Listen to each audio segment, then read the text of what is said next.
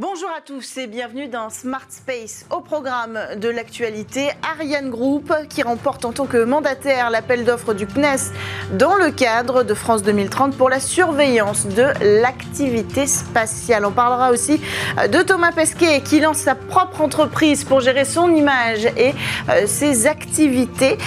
Airbus qui dévoile son module orbital Loop destiné à l'orbite terrestre, lunaire, voire même euh, martienne. On en parlera euh, un peu plus tard. Et puis la start-up franco-espagnole Pangea Aerospace qui signe un contrat à hauteur de 50 millions euh, d'euros.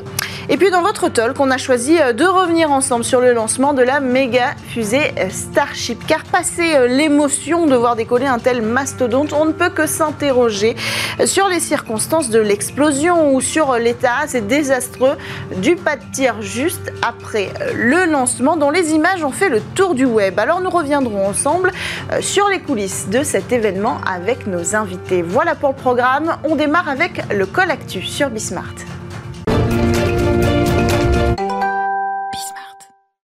Ariane Group, euh, Telsat et Magellium ont remporté un contrat porté par le CNES dans le cadre du volet spatial de France 2030. L'objectif de ce contrat, améliorer les performances de surveillance de l'espace et garantir la sécurité des opérations spatiales. Le consortium fournira au CNES un service de données de surveillance de l'espace, appelé aussi euh, SSA pour Space Situational Awareness.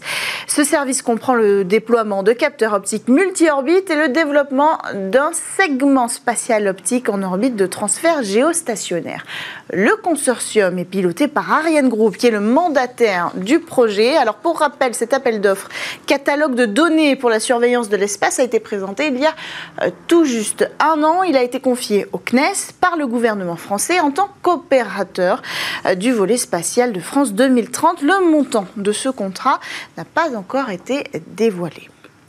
Autre actualité, celle de Thomas Pesquet qui lance sa entreprise. C'est en tout cas ce qu'affirme le magazine L'Informé. En réalité, il s'agit euh, principalement de gérer la monétisation de son image, mais aussi euh, de ses droits en matière de production audiovisuelle, d'intervention publique ou encore quand il s'agira d'éditer ses propres livres. L'entreprise gérera euh, également les prestations de services réalisées par Thomas Pesquet dans le secteur spatial et l'aéronautique.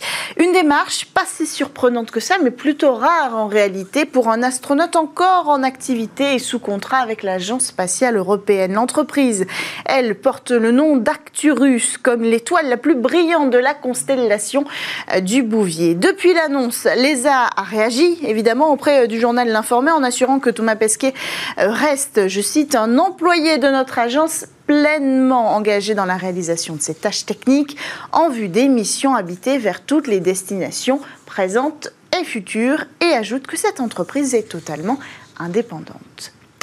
Autre actualité, Airbus qui promet un module orbital à l'occasion du Space Symposium à Colorado Springs. Airbus a dévoilé son ambitieux projet de module orbital. Le projet nommé Loop affiche 8 mètres de diamètre, 8 mètres de longueur et propose trois niveaux euh, modulables. L'Airbus Loop est un euh, cylindre géant qui est doté d'une coque extérieure rigide et conçu euh, comme une entité à part entière, immédiatement exploitable par les astronautes, adapté aux dimensions de la prochaine génération de lanceurs super lourds comme le SLS ou encore le Starship. La position d'Airbus est de se proposer comme une station confortable de manière à faciliter les séjours longue durée. Le cahier des charges prévoit d'ailleurs qu'elle soit adaptée à une exploitation en orbite terrestre basse, une orbite lunaire, mais aussi à des missions vers Mars. Airbus estime que Loop pourrait être prêt au début des années 2030. Euh, Encore faudra-t-il financer un tel projet. Enfin, dernière actualité, Pangea Aerospace officialise un premier contrat à 50 millions euh, d'euros pour son moteur fusée Aerospike. C'est une première pour la start-up franco-espagnole. La société euh, du New Space vient d'officialiser la signature du premier contrat euh, pour la vente de ce moteur fusée. Cette collaboration avec le micro-lanceur américain Teiru Space pourrait générer, je cite, jusqu'à 50 millions d'euros de revenus pour les cinq prochaines années, selon la start-up tout récemment installé à Toulouse. Alors justement, c'est notre call actu. Nous avons en ligne avec nous la directrice France de Pangea Aerospace, Marie-Laure Gouzy. Bonjour, bienvenue dans cette émission et merci d'avoir répondu euh, au call actu. Qu'est-ce qui distingue votre offre sur le marché aujourd'hui? Oui, bonjour, merci pour votre appel. Donc, euh, notre offre, Pangea Aerospace, en fait, a choisi d'avoir un positionnement un petit peu euh, disruptif de motoriste au sein de l'industrie spatiale. Et c'est possible grâce à notre maîtrise, comme vous l'avez dit, de la technologie aérospike. Hein. La technologie aérospike, c'est un peu, on va dire, le Graal de la propulsion spatiale, vu qu'elle permet de ne pas perdre de performance en fonction de, de l'altitude, ce qui va se traduire immédiatement par une efficacité de l'ordre de, un gain d'efficacité de l'ordre de 15%. Euh, si on parle en termes d'économie euh, d'ergol et euh, de, de, carburant, ça veut dire qu'on va pouvoir augmenter peut-être jusqu'à 40% euh, la profitabilité. Donc on voit de suite l'intérêt d'utiliser cette, euh, cette technologie. Elle n'est pas nouvelle, cette technologie, elle a été étudiée depuis les années 60 par la NASA.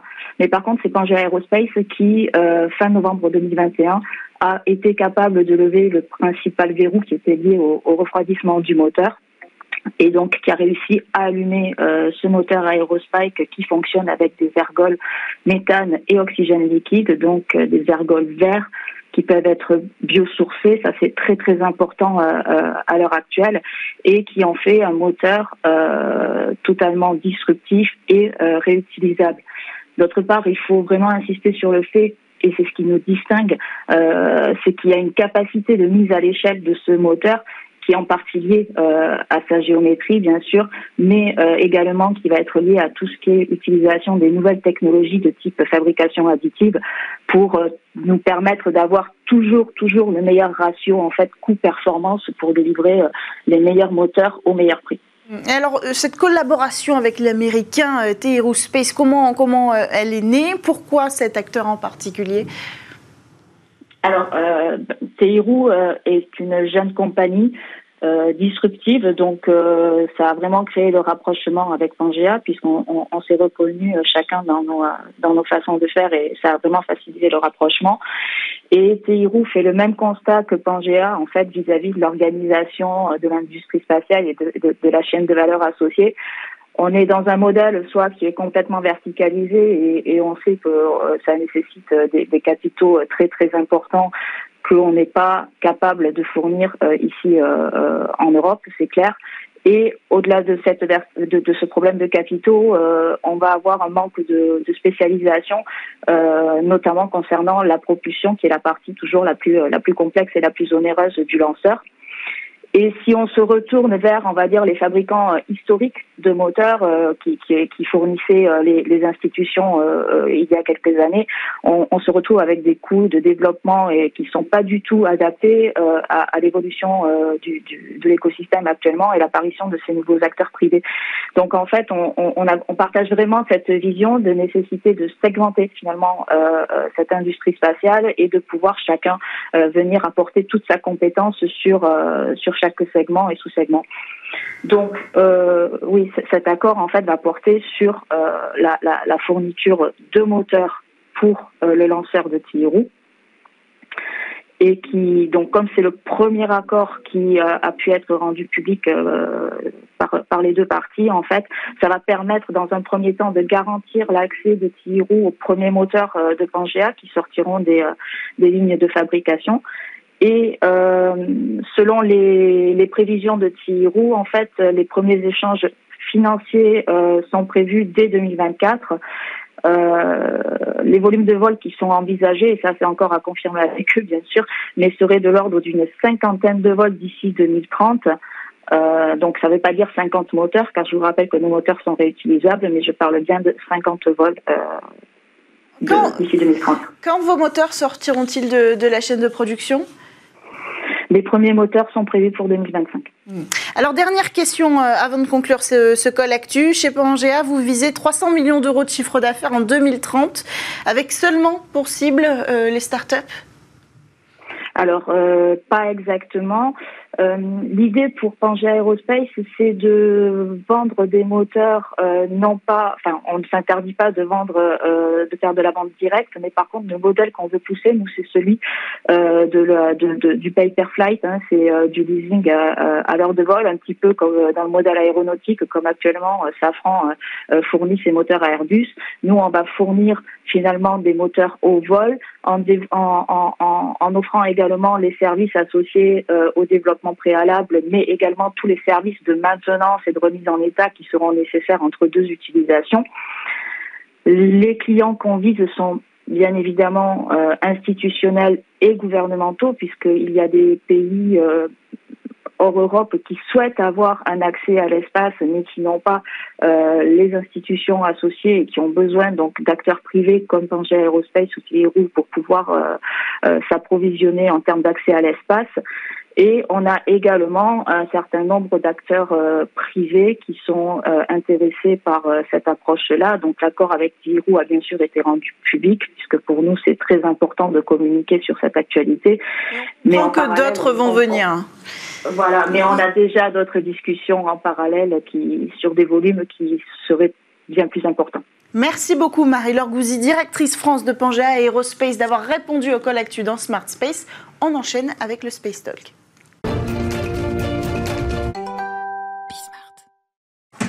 Vous n'avez pas pu rater le lancement de Starship ni sa spectaculaire explosion. Et on peut dire que l'incandescence de cette explosion n'a pas manqué de nous éclairer sur les euh, coulisses de ce lancement. Coulisses qui soulèvent aujourd'hui de nombreuses questions. Alors pour en parler, nous avons avec nous en plateau Maxime Puto, spécialiste des lanceurs chez Euroconsult. Bonjour. Bonjour. Bienvenue sur le plateau de Smart Space. Avec nous, nous avons aussi à distance Pierre Henriquet, médiateur scientifique et conférencier Bienvenue Pierre sur le plateau de Smart Space. Bonjour Cécilia. Alors d'abord, euh, qu'est-ce qui s'est précisément passé lors de ce lancement? Est-ce qu'on peut dire euh, euh, peut-être plus simplement qu'est-ce qui a capoté? Eh bien, ce qui a capoté, c'est une succession de différentes petites anomalies euh, dès le début, dès le décollage, hein, parce qu'on a vu que certains moteurs ne se sont pas allumés, mhm. et ce qui ont amené à une destruction euh, commandée du lanceur à 39 km d'altitude. Destruction commandée. Alors ça, c'est important parce qu'on l'entend assez peu, Pierre, euh, sur les réseaux sociaux notamment, mais même dans les discours des médias. Hein. Oui, effectivement, le, décollage était prévu donc de la base de SpaceX euh, située, de l'une des bases situées à Boca Chica, euh, au, Texas.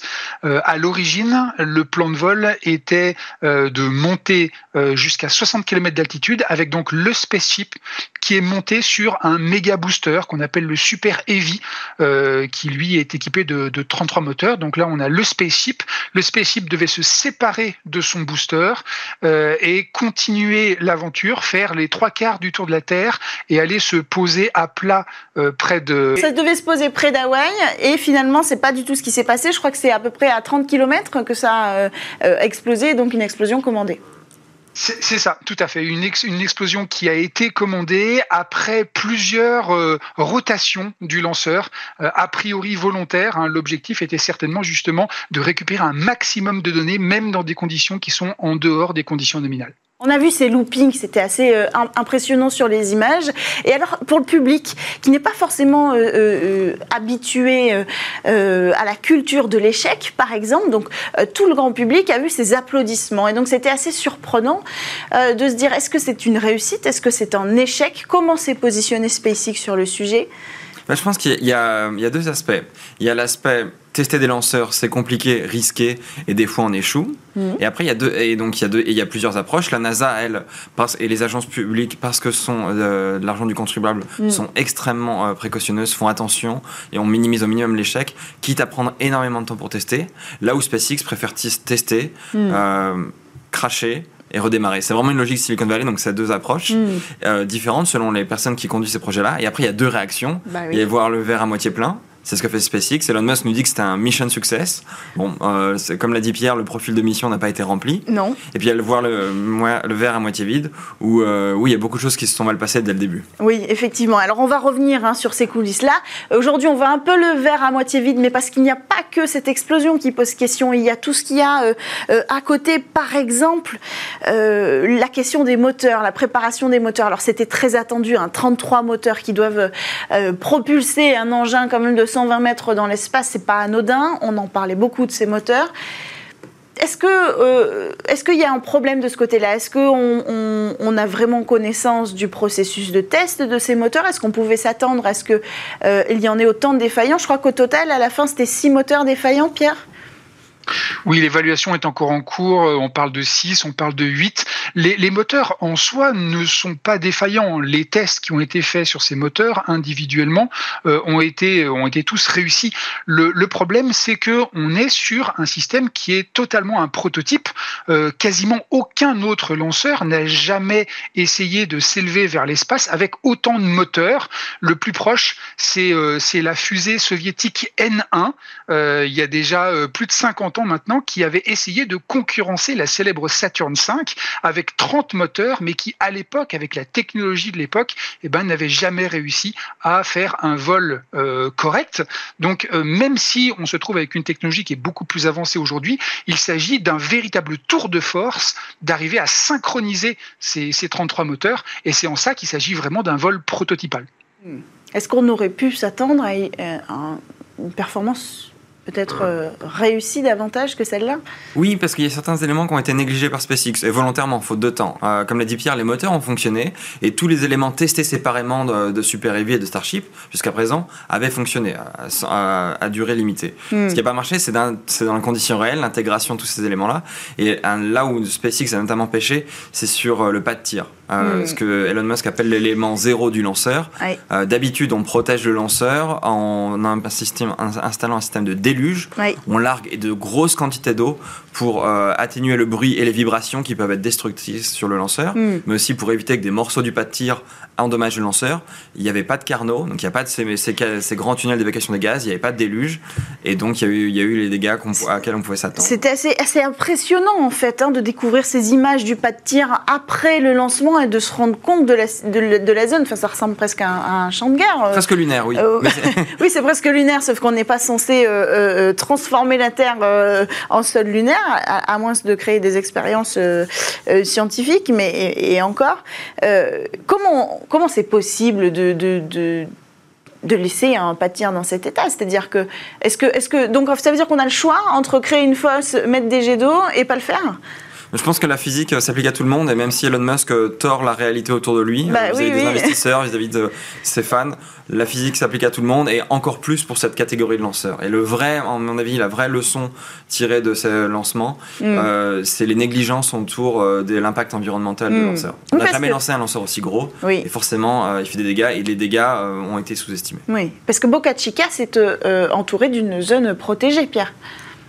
Oui, tout à fait. La base de Boca Chica se trouve à quelques centaines de mètres euh, seulement de, de, de réserves écologiques avec une biodiversité particulière, avec des espèces qui sont protégées, certaines qui sont euh, en danger. Alors pourquoi est-ce qu'on est allé poser une base euh, spatiale expérimentale là-bas. Alors il y a des raisons techniques d'abord parce que justement cette base est juste à côté de l'océan qui se trouve à l'est et ça c'est très important pour pouvoir lancer les fusées correctement dans le bon sens. Euh, il y a aussi un sous-sol qui est très riche en méthane et les moteurs euh, bah, justement utilisent un mélange de méthane et d'oxygène. Donc euh, l'idée c'était aussi d'aller pouvoir le récupérer sur place. Mais il y a aussi des raisons politiques et économiques puisque justement au Texas bah, il y a de gros avantages fiscaux avec des exonérations d'impôts au niveau des entreprises et puis des subventions de plusieurs millions qui ont été accordées à SpaceX. Et face à ça, effectivement, bah, il est vrai que la question écologique est une question qui parfois euh, peut être euh, un peu auxiliaire, euh, ce qui est pour le coup très problématique. Mais on pensait que c'était réglementé, une question pareille. Et, en fait, le, vrai problème, c'est qu'à la base, Boca Chica ne devait pas héberger le Starship. Hmm. Historiquement, SpaceX a choisi Boca Chica parce qu'à Cap Canaveral, il y a quelques années, il y avait un maximum de lancements qu'on pouvait faire, qui était une trentaine, hmm. et qui du coup allait bloquer les développements de SpaceX. Donc SpaceX s'est mis à chercher un deuxième site de lancement pour Falcon 9 et Falcon Heavy. Hmm. Et puis euh, le Cap Canaveral a été capable d'offrir beaucoup plus d'opportunités de lancement, et, et Starship on s'est rendu compte que c'était un projet largement expérimental et qu'il valait mieux le tester très très loin des pas de tir opérationnels existants, mhm. puisque à Cap Canaveral, les pas de tir sont en général distants de 3 km en moyenne. Mhm. Donc on peut dire que ce genre de un, échec à Cap Canaveral aurait pu avoir des conséquences désastreuses. Donc c'est pour ça que Boca Chica était bien pratique et était un peu mhm. le bac à sable d'Elon Musk. Il fallait s'éloigner un petit peu euh, des, regards aussi euh, oppressants. Euh, quand on, on, doit lancer une fusée, on doit avoir l'accord de la FA.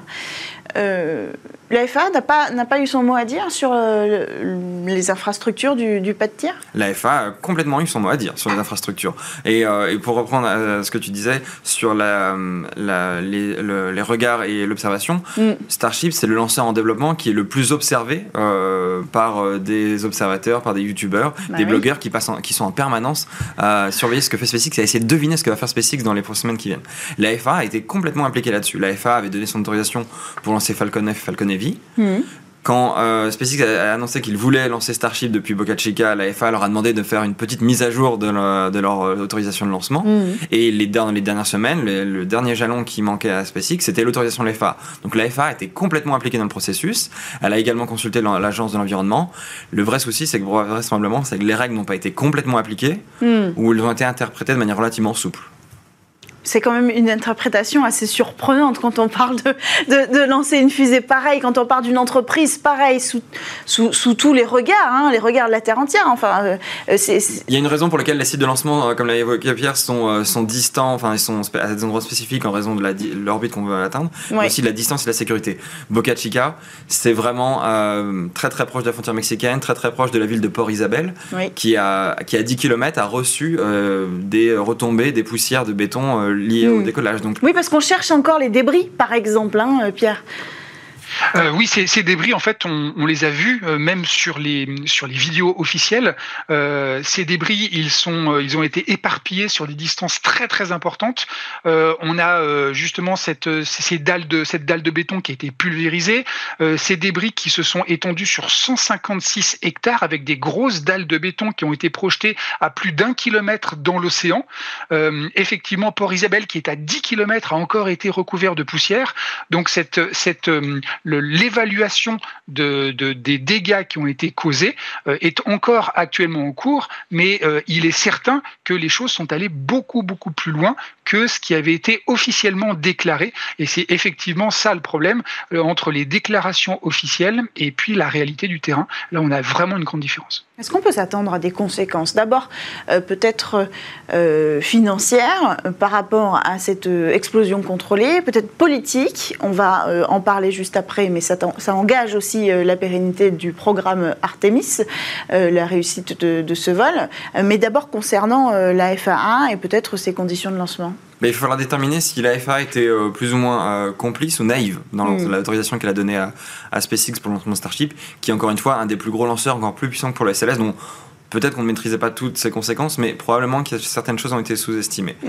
Euh, il va y avoir une enquête euh, de l'AFA. Euh, le système américain est, fait de manière à ce que c'est en fait SpaceX qui est en train d'enquêter sur ses propres défaillances et qui va devoir notifier à l'AFA ce qui s'est mal passé par rapport à l'autorisation.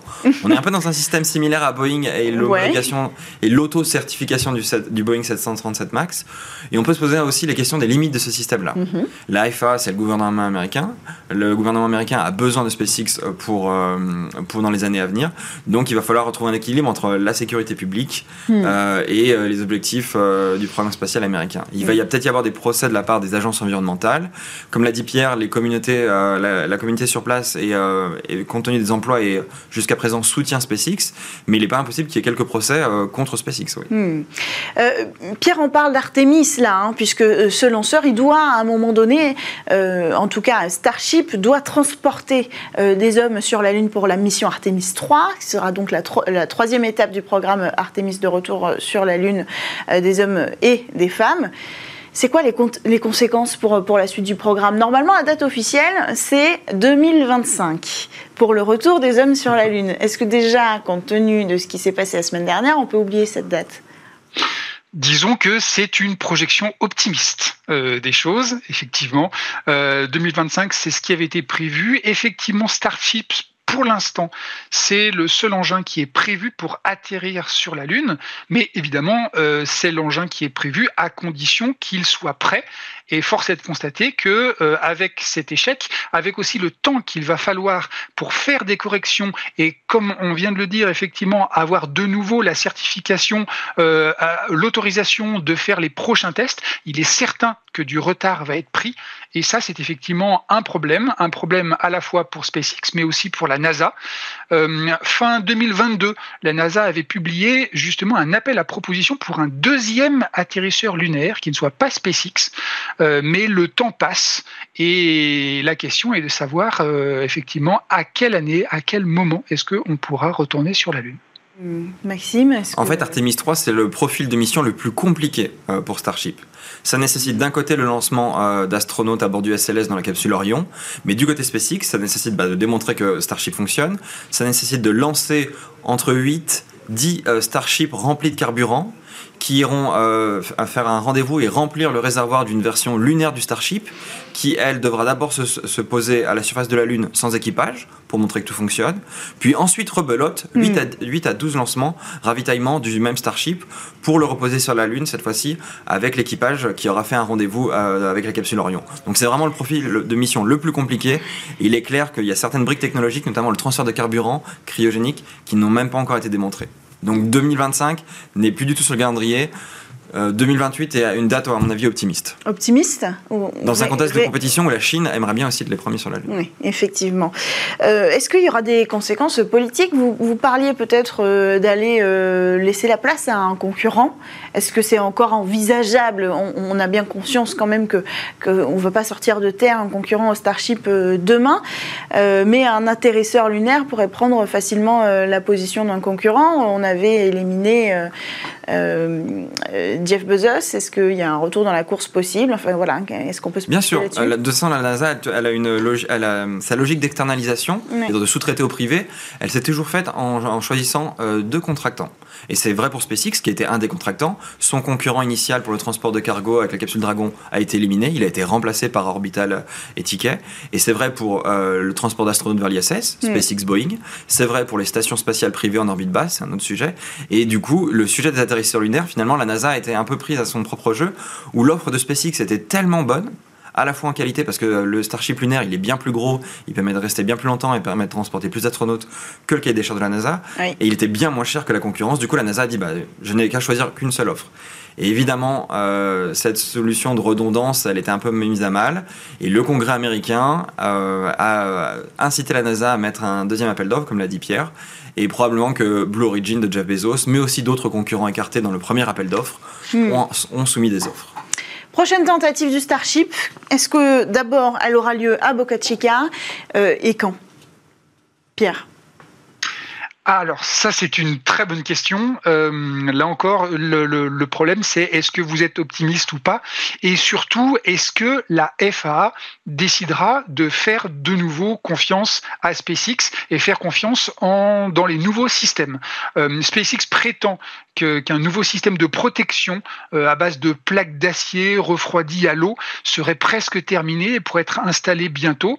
même dans ce cas-là, si la FAA décide de faire confiance à ce nouveau système qui, pour le coup, n'est toujours pas les systèmes classiques de Carnot, de déluge. Euh, dans ce cas-là, personnellement, je ne vois pas euh, un nouveau tir avant 6 à 12 mois au minimum, le temps de l'installation, des nouvelles certifications. Euh, si par contre la FAA se montre beaucoup plus dure et exige d'avoir des déluges, des carnaux, eh bien là, ce seront des travaux qui seront beaucoup plus coûteux, beaucoup plus chers, beaucoup plus importants, beaucoup plus longs. Et dans ce cas, euh, dans ce cas ça peut aller jusqu'à des délais de 2 à 3 ans facilement. Merci à tous les deux euh, d'avoir pris le temps de nous éclairer hein, sur les coulisses de ce lancement du Starship. Euh, on continuera d'en parler dans cette émission en Smart Space. Merci à vous Pierre Henriquet, merci Maxime Puto. On se retrouve quant à nous dès la semaine prochaine sur Bismart.